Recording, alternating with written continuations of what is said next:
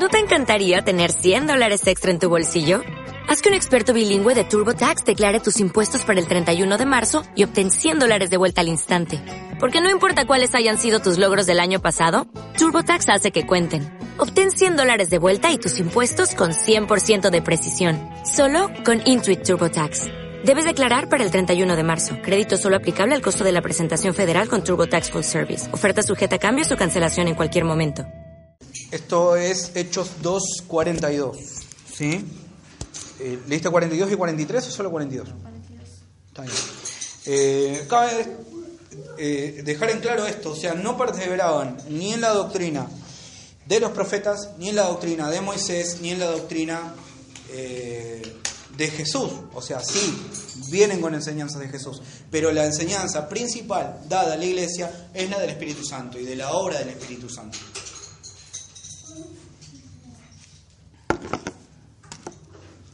¿Sí? Claro, sí, sí. La que se habla en Hechos. No, o sea, Hechos es un libro histórico. Y vemos cómo la iglesia intenta empezar, es como un bebé en Hechos. ¿sí? Eh, lo que vemos en Hechos es cómo se dispara el, el trabajo de los apóstoles Dice, y perseveraban en la doctrina de los apóstoles. La doctrina de los apóstoles está principalmente acá, en las cartas. ¿sí? O sea, el centro doctrinal, es más, acá en la cartilla lo van a ver no como cartas ni epístolas, sino como doctrina directamente. ¿sí? Doctrina, Romanos, Corintios, Galatas. No quita de que en el Antiguo Testamento no haya doctrina. O sea, la ley es una doctrina, pero es una doctrina para un tiempo diferente al nuestro.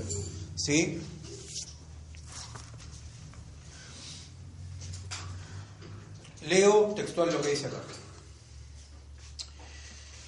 Este es otro versículo que debería cambiar nuestra forma de interpretar. La iglesia no guardaba la doctrina de Moisés, Samuel, Salmos ni los profetas, guardaba la doctrina de los apóstoles. Y en general, ¿dónde escriben los apóstoles? En las cartas o epístolas. Esto parece muy radical y va a ser tildado de dispensacionalista, o sea, como si fuera un descalificativo dispensacionalista. ¿sí? Que es algo que está en la cartilla, van a poder ver las dispensaciones, pero no las van a rendir sino hasta segundo año. Dispensaciones no las rendimos. Lo que sí rendimos va a ser lo que vamos a leer ahora. ¿sí? Pero vamos a ver lo siguiente, ¿no? Dice.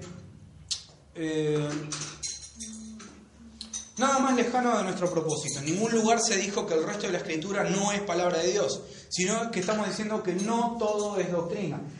Y lo que está queriendo decir la cartilla no es que no todo es doctrina, sino que no toda doctrina es aplicable para nosotros como iglesia. ¿Sí? Conviene comenzar a definir doctrina, ubicarla en el contexto de la iglesia, diferenciar doctrina de costumbre y luego explicar por qué el Pentateuco, los libros históricos, los sapienciales, los proféticos y los evangelios y hechos y apocalipsis no son doctrina. Según el diccionario, doctrina es un conjunto de ideas o de creencias defendidas y sostenidas por un grupo. También se lo conoce como eh, conjunto de creencias ordenadas. ¿sí? Segundo, ciencia o conjunto de conocimientos ordenados sobre un tema. En el contexto de la iglesia es la creencia en Dios y en Jesucristo como su Hijo. La aceptación del sacrificio de Jesús fue voluntario por mi pecado y al creer en la obra sustitutiva de la cruz, Él ocupó mi lugar y al proclamar que Jesucristo es el Señor de mi vida, creyendo en el corazón que Dios lo levantó de los muertos, pasa a estar muerto espiritualmente, a recibir la vida de Dios a través del Espíritu Santo que vive ahora en mí. Defendemos la verdad del Evangelio y no faltan ejemplos de mártires en la historia. También es el conjunto de conocimientos ordenados sobre un tema. El tema es el conocimiento de Dios y su revelación por escrito, la Biblia. ¿Sí? O sea, lo que tenemos que entender es que el centro del mensaje de Cristo es el Evangelio, es la buena noticia. No es la Biblia en sí. La Biblia contiene la palabra de Dios. No es textualmente todo palabra de Dios. Porque justamente en Job podemos encontrar cuando Satanás habla con Dios, inclusive.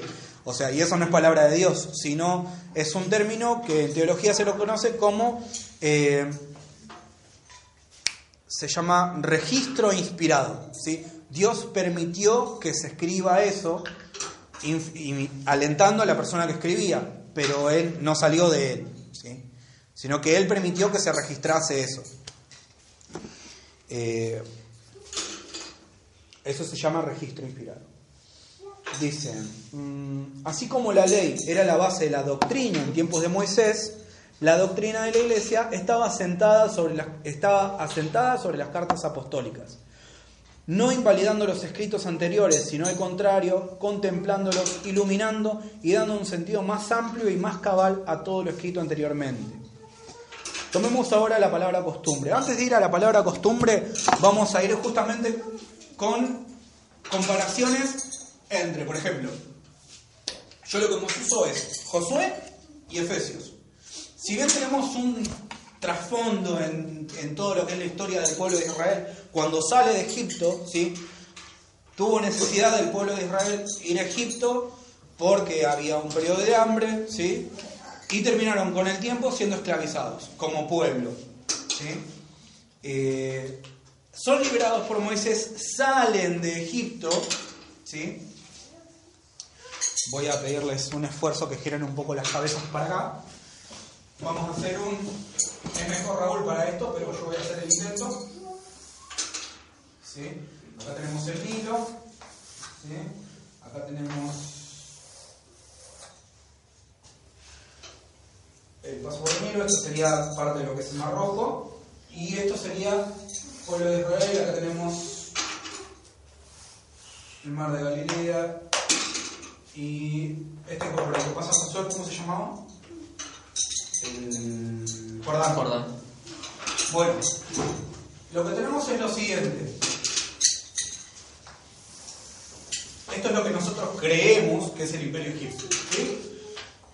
Ocurre que ellos salen, pasan el Mar Rojo, dan vuelta por el desierto hasta tener que entrar por Jericó, que está acá. Esto sería Jericó dan vueltas en el desierto, acá pasan varios, varios, varios años, ¿no?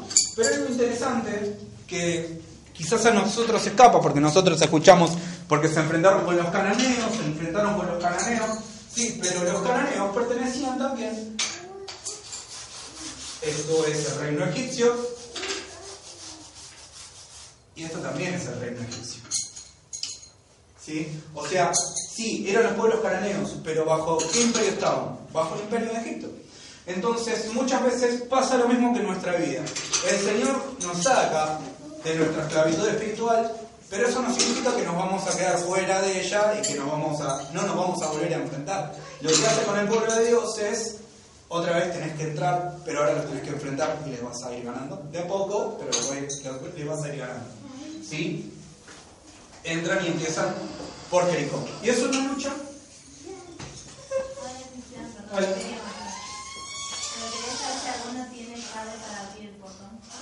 Está abierto. ¿O está cerrado? Eh, ¿Sí o no?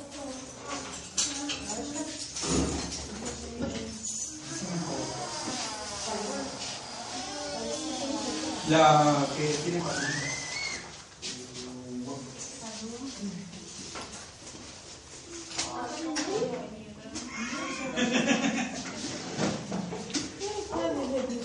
Bueno, ¿sí? Es interesante destacar esto, ¿no? Que parte del imperio de Egipto también es esto, Canaán, o sea, los pueblos cananeos, en los que encontramos varios, ¿no? Pero vamos a ver esto, así como el Señor nos saca de nuestro desierto, también va al mundo en el que nosotros tenemos que Y lo ideal es eso. Hubo una purificación, una limpieza, y después un pueblo nuevo entra que es lo que nosotros, o sea, Dios mismo busca producir en nosotros, un nuevo nacimiento, una nueva persona, una nueva criatura, capaz de qué? De enfrentar justamente esas situaciones. Y lo podemos ver en 1 de Corintios 5, ¿sí? Que dice, vamos a buscar. Vamos a 1 de Corintios 5.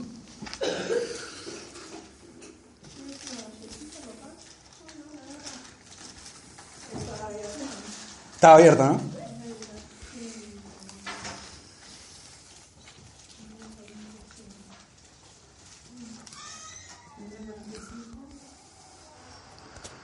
Comáis. ¿Comáis va con acento en la A? Comáis. ¿Cielo comáis va con acento en la A? No. No, ¿no? A ver.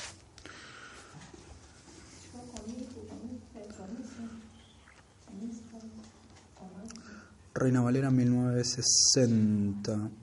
Reina Valera 1960. Comáis. Nuevo Testamento. Si no me equivoco, está en Primera de Corintios 5.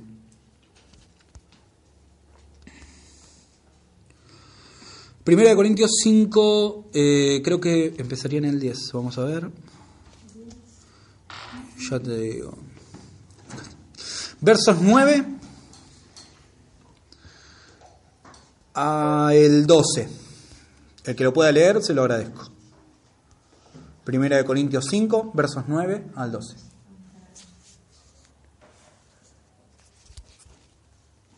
Bueno, no se desesperen, leo yo. Leo yo. ¿Lees? Dale, genial. Por caso yo le he dicho que no se relacionen con personas inmorales. Por supuesto, no me, no me referiría a la gente inmorales de este mundo, sino a los adulteros, estafadores y idólatras. En tal caso, tendrían ustedes que salirse de ese mundo. Pero en estas cartas quiero aclararles que no deben relacionarse con nadie que, llamándose humano, Hermano. hermano, sea inmorales o avaros, idólatras, columniadores, borrachos o estafadores. Con tal persona ni siquiera deben juntarse para comer. ¿Acaso me toca a mí jugar a los afuera? ¿No son ustedes los que deben jugar desde adentro? Hasta ahí está bien. Voy a leer ahora en otra versión, que es la que les decía que es una traducción argentina. Dice, en la carta anterior, interesante, ¿no? Primera de Corintios, y dice, en la carta anterior les advertí que no se mezclen con los deshonestos, dicen esta. Cabe destacar que Primera de Corintios es Primera de Corintios para nosotros. Aparente hubo, aparentemente hubo otra carta dirigida a los Corintios, pero la que nos llegó a nosotros es esta. En una carta anterior les advertí que no se mezclen con los deshonestos. En otras versiones, ¿qué dice en el verso 9? Escrito que no se junten, juntéis con los fornicarios. Con fornicarios, ¿sí? con gente inmoral. No quiero decir que se aparten por completo de ellos y de este mundo, de los avaros, de los ladrones, de los idólatras. De ser así tendrían que abandonar este mundo. Lo que quise decirles es que no se mezclen con aquellos que diciéndose, o en Reina Valera creo que dice, haciéndose llamar hermanos, son deshonestos, avaros, idólatras, difamadores, bebedores o ladrones. Les aconsejo que ni siquiera coman con ellos. No es asunto mío juzgar a los que están fuera de la iglesia. Ustedes juzguen a los que están dentro. ¿sí? Muchas veces se dice, por una cuestión de cuidado, pero que termina siendo no bíblico, ¿no? No, con personas que no son creyentes vos no te tenés que juntar. No, más peligroso no es el que no es, no es creyente, sino que el que se dice hermano y no es hermano. ¿sí? Pero tampoco significa que porque me cae mal no es hermano. No, tiene que tener muestras de que sigue un camino totalmente contrario a ser hermano. Que es una persona adúltera, que es una persona que va detrás de idolatría y un montón de cosas más, ¿no? O sea, con esas personas tenemos que evitar tener una comunión íntima. Eso se refiere con comer. ¿sí? Por ahí nosotros es algo muy normal decir, salimos con un compañero de trabajo y vamos a comer. Pero en esos lugares, o por ejemplo, en ese... Sí, pero igual en, en Europa, por ejemplo, es algo bastante normal. Es, na- nadie te invita a decir, vení a comer a mi casa. No, vamos a un café. Nos juntamos a tomar un café en un café y después taza a taza, cada cual para su casa. O sea, es así. En muchos lugares, en otras culturas, es de esa manera. Para nosotros es algo normal por nuestra cultura. Pero en otros lugares no. O sea, comer y juntarnos a comer y compartir un tiempo y, eh, se- indica eh, una intimidad, un acercamiento. Y justamente a eso se refiere, a que tengamos cuidado con quién pasamos tiempo. ¿sí? Justamente en el libro de Proverbios dice, en la multitud de consejos está la sabiduría. Una de las traducciones más correctas, cercanas, sería, en la multitud de consejeros está la sabiduría.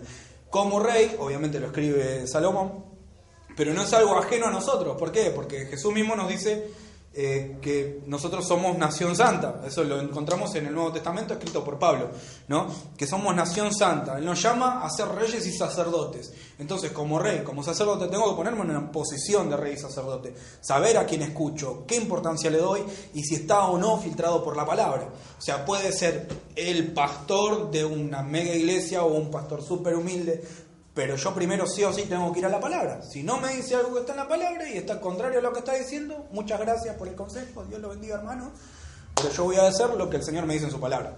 Entonces es muy importante eso, ¿sí? ver qué me dice la palabra sobre el tema, no nada más conformarme a lo que me dijeron. ¿sí? En la multitud de consejos está la sabiduría.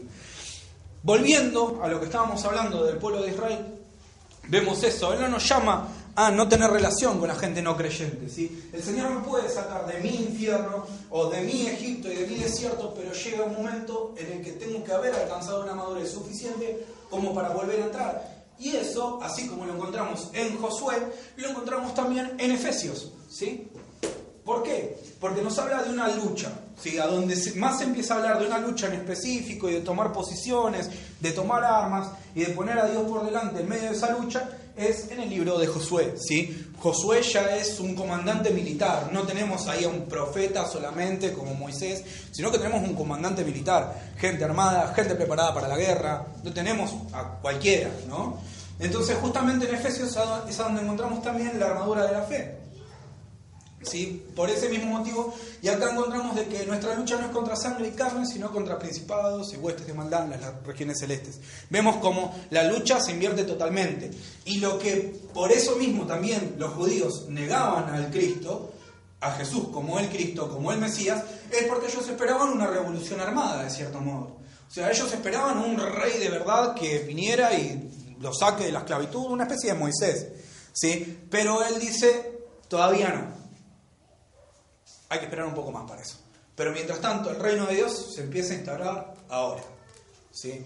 Y el reino ahora no se refiere a lo que muchos llaman como reino ahora, refiriéndose a que somos reyes y sacerdotes y por eso tenemos que vivir como reyes. No, en realidad se refiere a que somos una nación muy diferente y que somos espiritualmente hablando reyes y sacerdotes y como reyes, porque si no termina apareciendo eh, la versión Disney de princesas.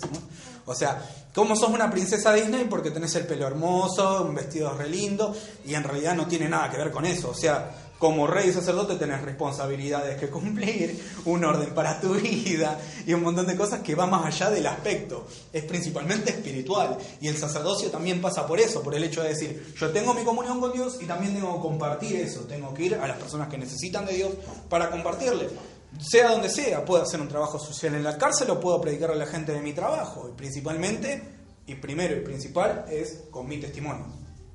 ¿Sí? Eh, más que nada es eso, yo le quería marcar esa gran diferencia entre Antiguo y Nuevo Testamento. Yo lo hago más que nada con Josué y con Efesios, justamente por el paralelismo que tienen, hay algunos que lo relacionan diciendo Efesios es el Josué del Nuevo Testamento, por ejemplo. Y está bueno tener en cuenta eso, es decir, ¿En qué posición me quiere el Señor? ¿Yo tengo que juntarme o no me tengo que juntar con personas que no son creyentes? Sí, me tengo que juntar, más si soy un cristiano maduro, se supone que me tengo que juntar para poder compartirles, si no, ¿quién les va a compartir?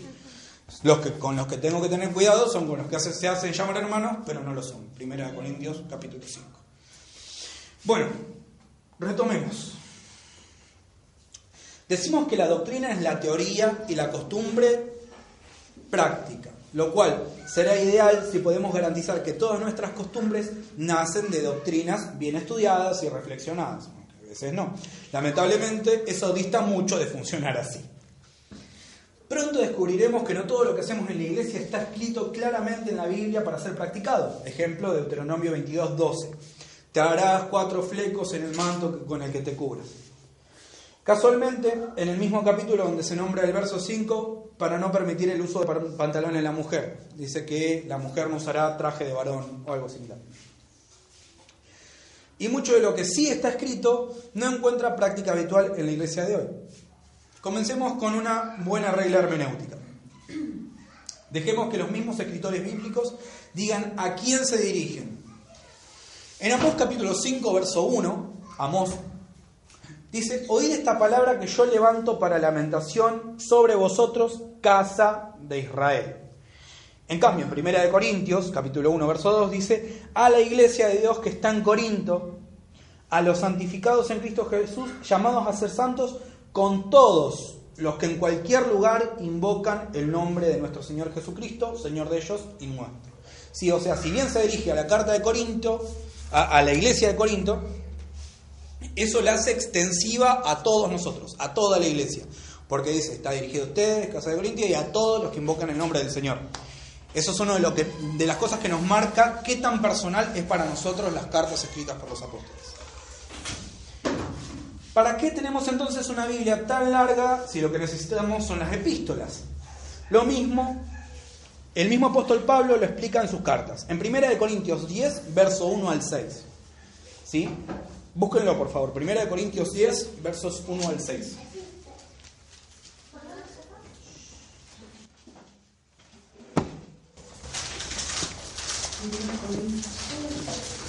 10, 1 al 6.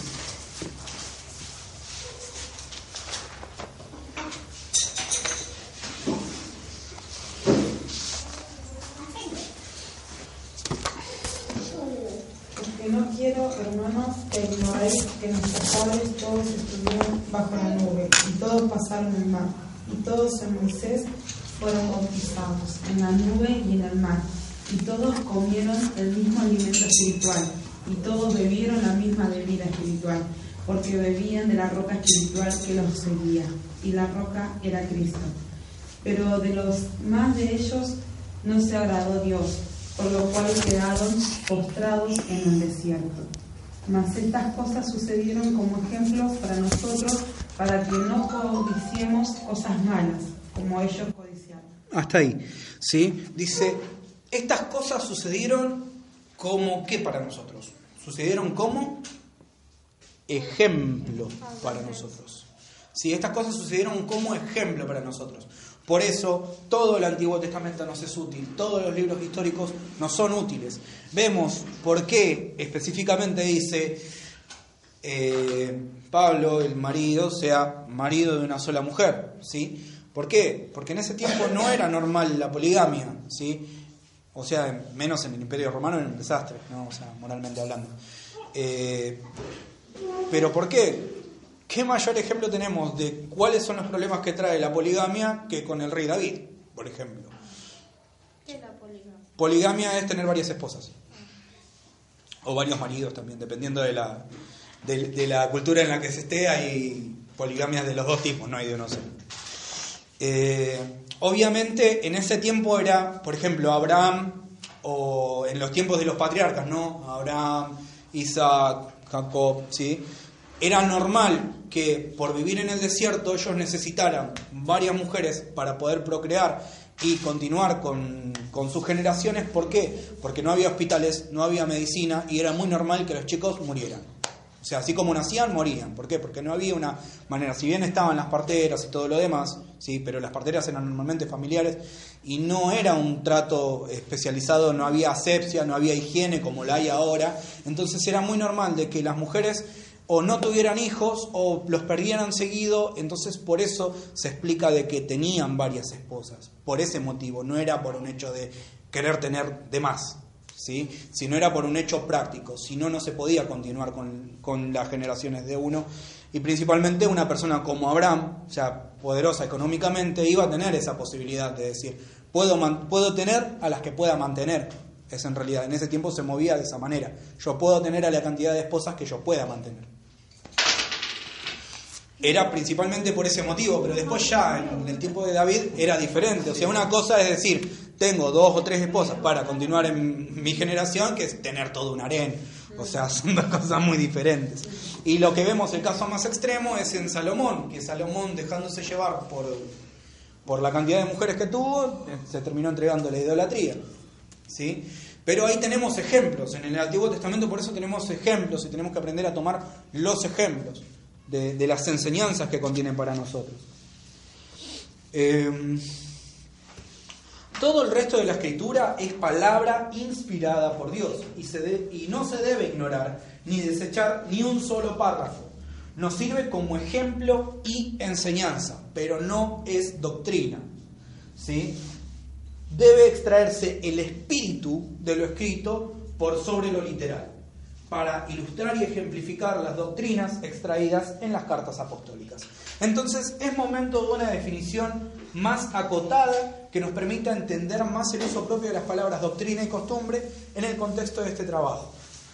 No creemos que sea la única ni la mejor, pero sí la que va a permitir abrir la puerta a la comprensión de lo escrito en estas páginas.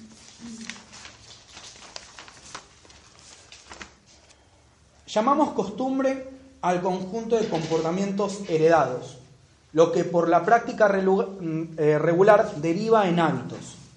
Llamamos doctrina de la Iglesia a todo lo escrito para la vida propia de la Iglesia y que está dirigido a ella y se encuentra en las cartas apostólicas. ¿Sí? Llamamos costumbre al conjunto de comportamientos heredados. ¿Sí? Sí. Eh, ¿Seguís tomándolo? No. Costumbres a. De comportamientos. Costumbre, llamamos costumbre al conjunto de comportamientos heredados. ¿sí? ¿A qué nos referimos con eso? A todas las enseñanzas, por ejemplo, las que nos dieron nuestros padres. O sea, en las cosas prácticas y asuntos de la vida. Eh, desde abrigarnos cuando hace frío, eh, saber mantener en orden y limpieza nuestra casa, ordenar la habitación. Son hábitos, costumbres que se van enseñando.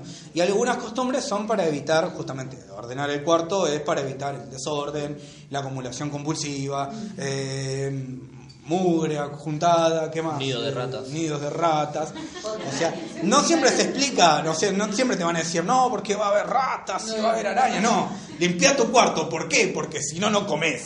Eso sí, de corta. ¿sí? O si no, no hay postre, por ejemplo. Pero la realidad es esa, o sea, todas esas cosas se van creando en nuestro, en nuestro alrededor y justamente esas cosas también pasan en la iglesia. Hay cosas que se van armando de esa manera quizás si no se da una explicación y se termina tomando como si fuera una verdad de Dios y en realidad es solamente una costumbre. ¿sí?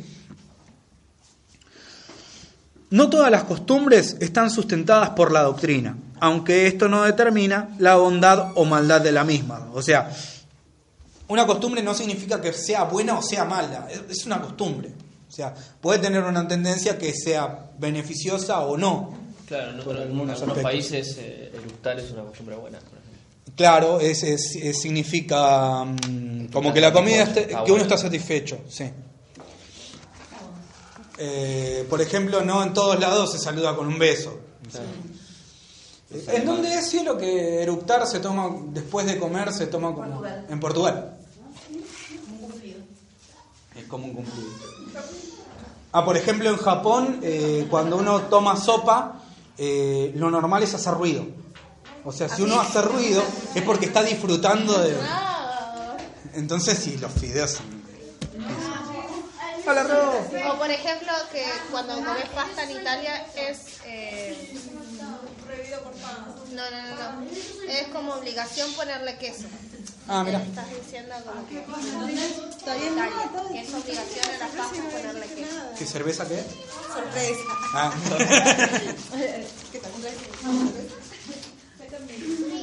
Eh, y así hay un montón de costumbres, cosas que no son ni buenas ni malas. Hay gente que le va a molestar el sonido de los fideos chupándose. o masticar. Masticarme una boca bien. Ay, no. Bueno, dice, en la, iglesia, en la iglesia donde me congrego, o sea, el sujeto que escribió la cartilla, dice, se acostumbra que el predicador use corbata. Inútilmente buscaremos en las epístolas, y a decir verdad, en la totalidad de la Biblia, alguna referencia que apoyo desaliente esta práctica. Sin embargo, la considero una norma muy loable. El que escribió la cartilla, yo no.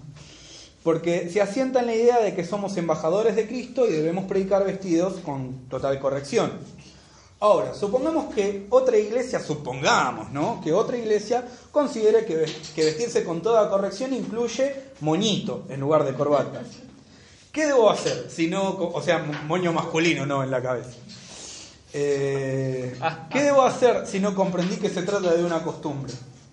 Voy a sentirme incómodo y hasta soy capaz de arruinar la oportunidad de bendecirlos de parte de Dios enseñando las supuestas superioridades de la corbata sobre los moños masculinos. Las costumbres se respetan, la doctrina se vive y se defiende. Y ahí hace referencia al versículo 3 de Judas. Si llego a la iglesia donde usan moño, y sería una provocación infantil predicar con corbata, y si como maestro no enseño en la congregación donde pertenezco que la corbata es muy respetable pero no es doctrina, corro el riesgo de que algunos de nuestros grupos visiten esa iglesia y lo juzguen como merecedores del castigo del infierno por la herejía del moñito. Es hora de reconocer que debemos enseñar la verdad, no simplificarla. En cambio, supongamos ahora que en otra iglesia me piden que enseñe que no es necesario pagar los impuestos porque casi la totalidad de los miembros acostumbran de esa forma. Creo que lo correcto es saludarles muy cordialmente, pero no acceder al pedido. Aquí no hay un problema de costumbre, sino de doctrina. Romanos capítulo 13, verso 7 dice, pagad a todo lo que debéis, pagad a, todo, a todos lo que debéis, al que tributo, tributo, al que impuesto, impuesto, y al que respeto, respeto. Si lo que me separa del otro grupo es la costumbre, en realidad tengo que esforzarme por acercarme venciendo mis prejuicios y respetando sus formas. Debemos haber notado que todo esto se puede resumir en amar. Si lo que me separa del otro grupo es la doctrina, estoy en la vereda de enfrente, lo que no significa ser enemigos.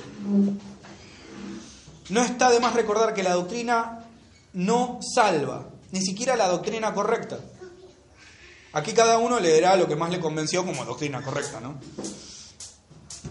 Siempre el equivocado es el otro. Lo que sí salva es la vida de Cristo en nosotros. ¿Sí? Eh, y eso está bueno aclararlo un poco. O sea, está bueno la doctrina, ¿para qué es? Para yo vivir como lo, lo mejor posible como cristiano, llevar mi vida lo más cristianamente posible y a la vez que va a producir en mí, va a producir la obra del Espíritu Santo, va a ayudarme a tener un mejor trato con los demás hermanos, pero eso no me va a salvar. O sea, si yo termino haciendo de la doctrina una, un ídolo y creer de que solamente los grupos que están dentro de mi denominación son salvos, estoy teniendo una actitud sectaria. O sea, no tiene nada de sano. ¿Por qué? Porque lo principal dentro de nuestra creencia como creyentes en Cristo es el amor. O sea, no la doctrina ni la fe. O sea, son cosas útiles, sí, nos sirven, nos ayudan y un montón, nos ayudan a tener un conocimiento lo más profundo posible sobre la palabra y claro, ¿sí? Pero no nos va a salvar.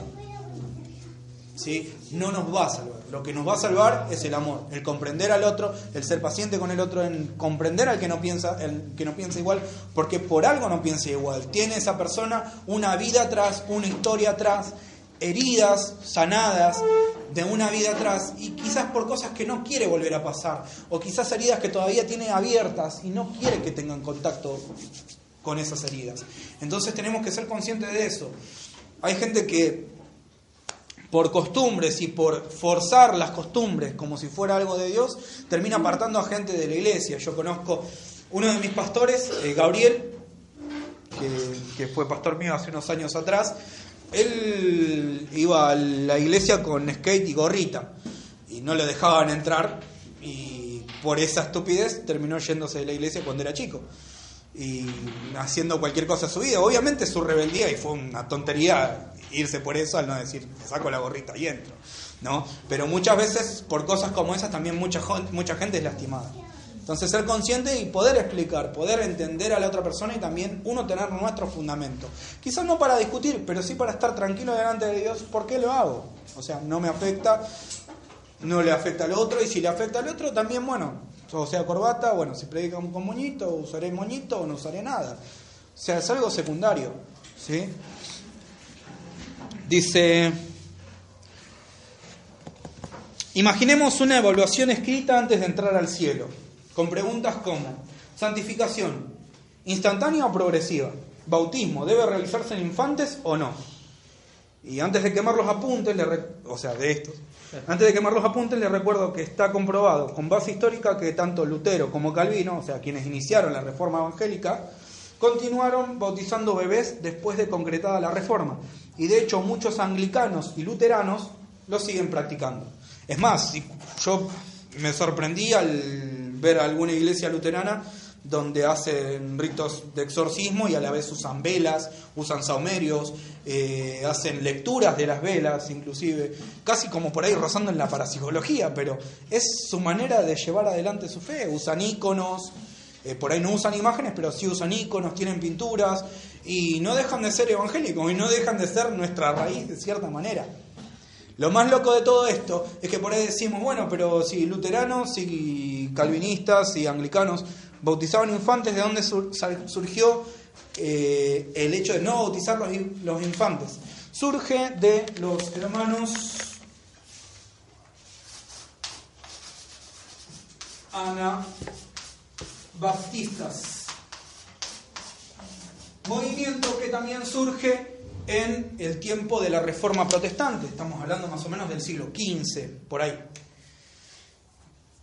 Eh, los anabaptistas fue un... Es más, hay una película creo que se llama Los Radicales, ¿sí? que habla de, los hermanos anabaptistas, que en el paso del tiempo llegaron a evolucionar y a ser los que hoy se conocen como Amish, o sea, comunidad Amish, comunidad menonita, y una de las iglesias más menos tradicionales que ellos es la iglesia de los hermanos libres, también conocida a veces como iglesia evangélica de secas. ¿sí? Eh, surgen de los anabaptistas, los primeros en negarse a bautizar infantes. Por eso Ana Baptistas, ¿sí? Ana de no, o sea, de negarse a bautizar infantes. A eso se refiere. La película de los radicales creo que dura alrededor de una hora, está bueno para verlo. También hay libros muy interesantes sobre los anabaptistas y es una, no solamente es interesante, sino ver también la lucha de costumbres y la lucha doctrinal que tuvieron. ¿Por qué? Porque ellos mismos sufrieron el rechazo tanto de la Iglesia Católica como de los luteranos y persecución por lado de ambos bandos. O sea, fueron perseguidos tanto por los nuevos evangélicos como los, los católicos. O sea, es muy loca, la historia de los anabautistas es muy loca, principalmente por cómo vivían su fe, cómo alentaban a la vida en comunidad, a vivir en conjunto, eh, a, entender por sobre todas las cosas que la palabra de Dios es eh, la escrita en nuestros corazones, la que Dios escribe en nuestros corazones y que las escrituras, la Biblia, solamente contiene la palabra de Dios, pero no tenemos que terminar idolatrando la Biblia. ¿Sí? Es interesante la historia de los anabaptistas.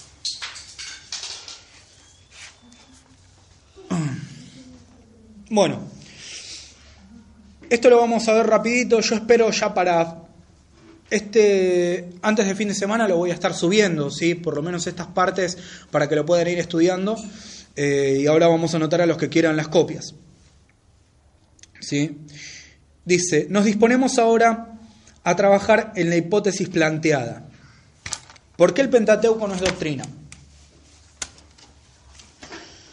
¿Por qué los salmos no son doctrina? ¿Por qué los profetas no son doctrina? ¿Por qué los evangelios no son doctrina? ¿Por qué hechos no es doctrina?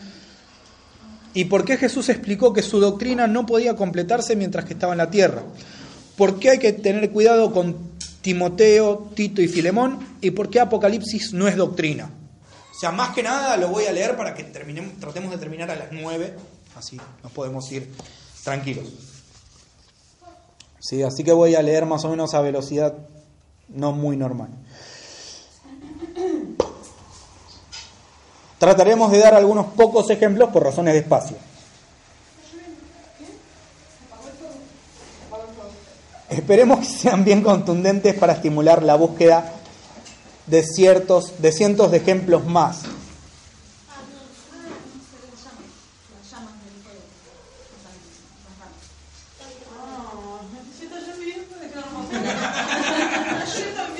¡La ropa!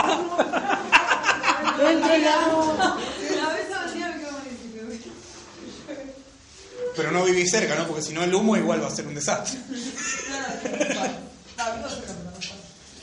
¿Por qué el Pentateuco no es doctrina?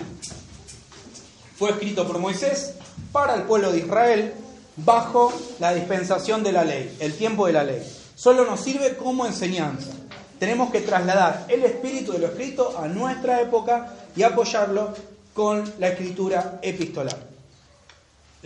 Recordar lectura de Lucas 16, 16. ¿sí? Lucas 16, 16. La ley y los profetas eran hasta Juan. Súper tajante. Lucas 16, 16. La ley y los profetas eran hasta Juan. Y desde ahora el reino de Dios es, es anunciado y todos se esfuerzan por entrar en él. ¿sí? Éxodo 14, 15 dice claramente, di al pueblo de Israel, o sea, al pueblo de Israel, a ellos. Éxodo 23, 17 dice, tres veces se presentará ante Dios todo varón, o sea, tres veces al año, ¿no? Podemos enseñar que siempre hay que presentarse delante de Dios como Él lo pide. En ese momento Dios determinó que cada varón se presentara tres veces al año. En nuestra dispensación disfrutamos de la presencia permanente de Dios a través de su Espíritu. Si lo enseñamos literalmente, el hombre tendría que venir a las reuniones tres veces al año. Eh, y también igual es mucho más extremo en el hecho de decir ir a la presencia de Dios, no es ir a la presencia del templo, o sea, la presencia de Dios siempre está disponible y uno de los llamados como iglesias a permanecer unidos y en comunión y eso hace que también estemos en comunión con la presencia de Dios. Si estar en comunión no me refiero a ir a las reuniones, ¿sí? sino estar en comunión entre hermanos. El hecho de tener un trato, de tener contacto, de hablarnos, de escribirnos, a eso se refiere.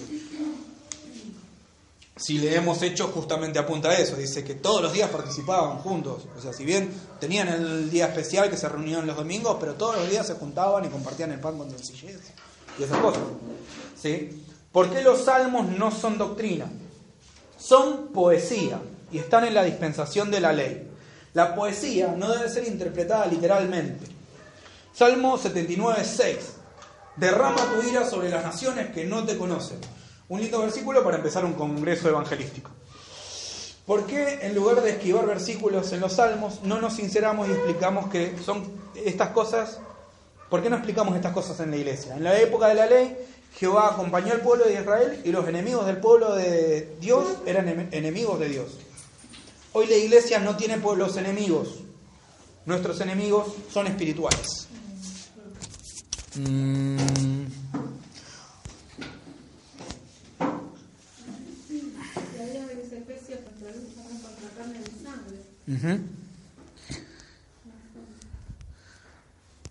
Voy a hacer una pequeña búsqueda de un, de un versículo de Salmos, a ver si lo encuentro, que es bastante interesante sobre el tema. Sí.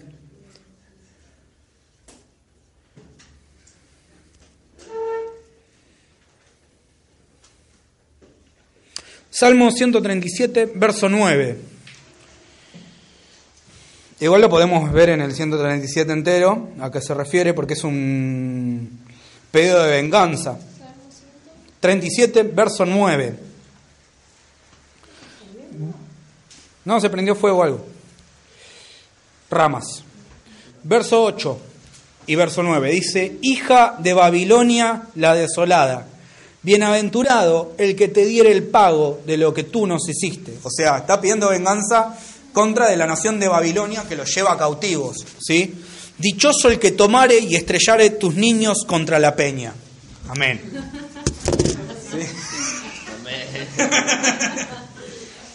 Entonces encontramos cosas bastante fuertes, aparte del Señor es mi pastor, nada me faltará. Lugares dedicados pastos me hará descansar. También hay pedidos de venganza bastante groseros y violentos en Salmos, ¿sí? Pero igual, de todas maneras, si bien Jesús usa constantemente el libro de Salmos, algo interesante es que sus mismos apóstoles, sus mismos apóstoles, discípulos, dicen, enséñanos a orar. O sea, no es que no sabían orar, sino que veían algo muy diferente en las oraciones de Jesús. Por eso les deja como un modelo el Padre Nuestro. Y podemos ver que en todo el Antiguo Testamento no hay un llamado directo de Dios a llamarlo Padre. ¿sí? Si bien Él a veces dice, ustedes fueron como mis hijos, yo fui como su padre, o un profeta en su máximo de comunión con Dios dice, le habla a Dios como Padre, pero no vemos una llamada directa de Dios a llamarlo Padre. Entonces vemos como con la enseñanza del Padre nuestro, Jesús quiebra todos los esquemas conocidos hasta ese tiempo. ¿Sí? Entonces entendamos eso justamente, o sea, los salmos son hermosos, son útiles, pero está bueno, aparte de sabernos salmos de memoria, sabernos cosas como Santiago o Primera de Juan y también algunas cosas de Pedro son muy útiles, sabérnoslas y conocerlas.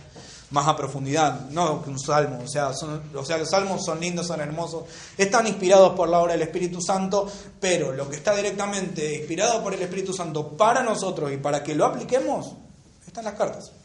¿Sí? Y no, o sea, es más, yo el año pasado hice un devocional entero de medio año leyendo salmos. Y es hermoso, es fantástico como el Señor te ministra, te habla. ¿Qué te pasó, Rosa?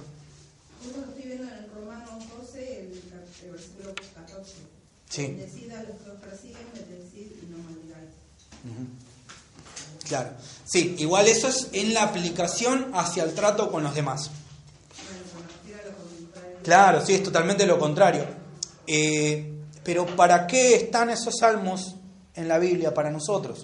Eso es algo que nos lo tenemos que preguntar y me gustó mucho eh, una mención que hace de una autora, no me acuerdo qué autora, eh, Philip Shamsey en el libro La oración, un librito interesante, debe tener más de 300 páginas y no tiene fotos ni cosas para colorear, o sea, son puras letras más que nada.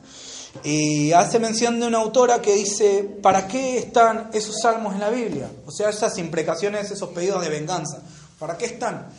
Y porque una cosa es pedirle venganza a Dios y otra cosa es que yo vaya y la cometa. Una cosa es yo escribir una novela de asesinatos y otra cosa es salir a cometerlos. Son dos cosas muy diferentes. ¿sí?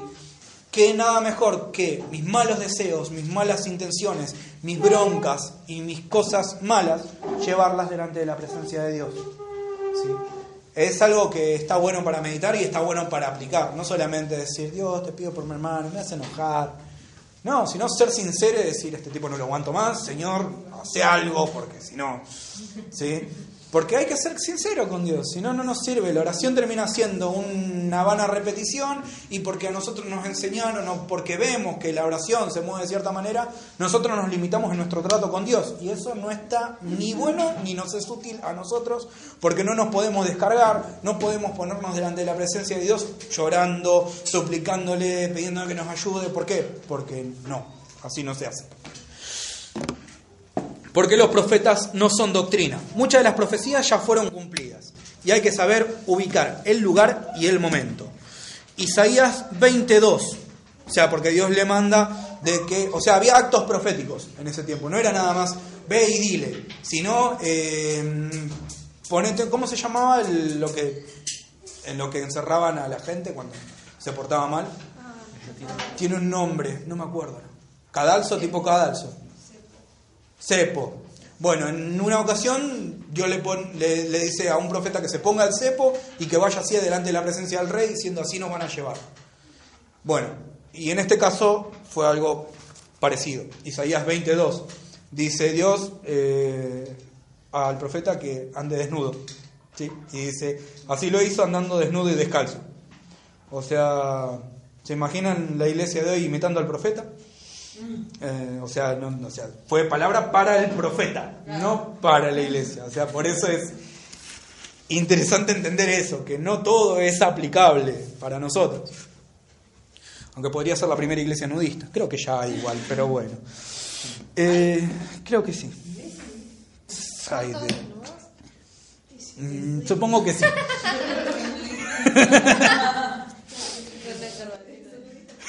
¿Cómo entonces no están desnudos. Si usa anteojos tampoco está desnudo. ¿Por qué los evangelios no son doctrina? Narran la vida de Jesús. Es un hecho aceptado comúnmente que Mateo está dirigido a judíos, Marcos a los romanos y Lucas a Teófilo y por extensión a todos los griegos, y Juan le escribe a los creyentes. En Lucas 10, 3 y 4 Jesús le dice a los discípulos, no lleven bolsa, ni alforja, ni calzado, y a nadie saludéis por el camino. O sea, no me imagino que el grupo de evangelismo descalzo y no saludando a nadie. Eh, esto era por la urgencia de llevar el mensaje y no es aplicable a todas las épocas. Lucas 17, 12 al 14 dice, id y mostraos a los sacerdotes, ¿sí? a los que fueron sanados. Eh, porque era un acto común dentro de la ley eso, o sea, si una persona estaba bajo un tratamiento tenía que controlarse por los sacerdotes, también de cierto modo, o sea, con el tema de, utilizar hierbas y las purificaciones, era como un trato médico casi. que se le daba. Entonces tenían que ir y un tiempo se apartaban a andar en el desierto o alejando de las personas y volvía y el sacerdote era que controlaba si podía ingresar a la comunidad de vuelta o no. ¿sí? Eh, entonces justamente por eso le dice, vayan y muéstrense a los sacerdotes Jesús, cumpliendo la ley. ¿Sí? Después algo que por ahí decimos, no llevéis bolsa ni alforja ni calzado, ¿sí? pero después, si no me equivoco, en el mismo capítulo dice, y todo lo que le pongan adelante, eso coman. ¿sí? Que es una buena enseñanza por ahí, pero no podemos decir que es doctrina. O sea, si una persona es intolerante a la lactosa, si te ponen una tarta de ricota, no la vas a comer. Es así. Pero sí eh, alienta mucho al respeto por las costumbres del otro, que todo lo que te den de comer participes. Eso está bueno. Eh, si eso fuera doctrina, le diríamos a los enfermos que se muestren a los sacerdotes y entonces sanarían en el camino. En cambio, bien podemos extraer la enseñanza de que la fe debe estar acompañada por la obediencia para que sea efectiva y que el Señor es quien decide en cada caso.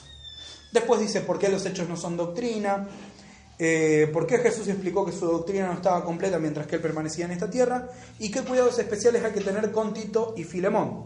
¿Por qué Apocalipsis no es doctrina? ¿Y eh, qué es entonces doctrina de la iglesia? Respuesta, la doctrina de los apóstoles escrita en las cartas que va desde Romanos a Judas. ¿Sí? Eso es casi directamente un 90% para nosotros. También tenemos que saber distinguir cada caso en particular y no sacar fuera de contexto versículos, saber aplicarlos, por ejemplo, no podemos, algo que siempre hago hincapié y siempre enseño es, no podemos enseñar 1 Corintios 5 sin enseñar 2 Corintios capítulo 2, porque vemos que en 1 Corintios 5 se pone en disciplina una persona que está cometiendo un acto inmoral, pero en 2 Corintios capítulo 2, como la persona se arrepiente, se la manda a restaurar. O sea, no puedo aplicar nada más un capítulo y dejarlo a la deriva sin saber qué ocurre en todo el contexto de la historia. No, no es lo adecuado porque no va a ayudar a que el mensaje sea bien administrado y bien entregado. Eh, y así también lo vemos en el caso de Filemón, por eso digo que Filemón es una carta muy práctica.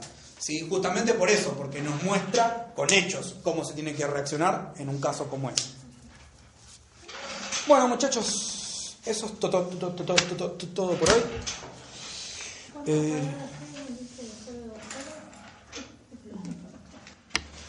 Vamos a orar y después, si hay algunas dudas que sacarse, ayúdenme a ordenar esto también, las mesas. Eh, una sola va para allá, después todas las demás van acá. Bueno, Señor, te damos gracias por esta noche, te damos gracias por poder meditar en tu palabra, que todo aquello que nosotros meditamos hoy sea guardado en nuestro corazón y que nos des de tu Santo Espíritu, nos des voluntad para ponerlo en práctica, Señor, para ser pacientes para ser aptos para enseñar, Señor. Te pedimos que nos ayudes a mostrar nuestra fe por obras, no solamente por lo que sabemos, conocemos o aprendemos de, tu palabra, Señor, sino que seamos verdaderamente hacedores de tu palabra, que podamos vivir conforme a las cosas que vos nos enseñas cada día y a la guía de tu Santo Espíritu. Te lo pedimos de todo corazón, Padre Celestial. Perdona nuestros errores y nuestras equivocaciones. Perdona todo aquello que te desagrada de nosotros. Limpianos y restauranos, Señor. Transforma todo aquello que te desagrada de nosotros y ayúdanos a vivir conforme a tu voluntad, Señor. Te damos gracias por esta clase. Te pedimos que sea tu Santo Espíritu el que nos esté guiando de camino a casa, que nos esté guardando en el camino de todos los males, Señor. Y que por sobre todas las cosas nos ayudes en cada día que está quedando después de este a ser más disciplinados en nuestra comunión con vos y con tu palabra, Señor. Que las tareas que nosotros compartimos en el instituto no sea solamente por una nota, para aprobar una materia, Señor, sino que sea para profundizar en nuestra relación con vos y con tu palabra, Señor. A ser más disciplinados en tener tiempos devocionales con vos, tiempos de meditación en tu palabra, Señor. Es lo que te pedimos de todo corazón, que estés obrando en nuestra vida por medio de tu Santo Espíritu, ayudándonos a crecer más, así como en el tiempo que vos viviste en esta tierra, crecías en sabiduría, te pedimos que, que crezcamos también nosotros en sabiduría. Te damos gracias por tu gran amor, por tu misericordia, Señor. Y te pedimos que nos ayudes a estar en comunión, que la comunión esta no sea nada más vista como un caso de instituto, de compartir conocimientos y de esforzarnos por rendir materia, Señor, sino que de acá también podamos ser conscientes de que somos cuerpo, de que somos iglesia y la importancia de nuestra relación entre nosotros, Señor. Te damos gracias por tu amor y te pedimos que nos guardes de camino a casa. En el nombre del Señor Jesús. Amén. Bueno, muchachos, Dios los bendiga y O'Reilly Auto Parts puede ayudarte a encontrar un taller mecánico cerca de ti. Para más información, llama a tu tienda O'Reilly Auto Parts o visita oreillyauto.com. Oh, oh, oh,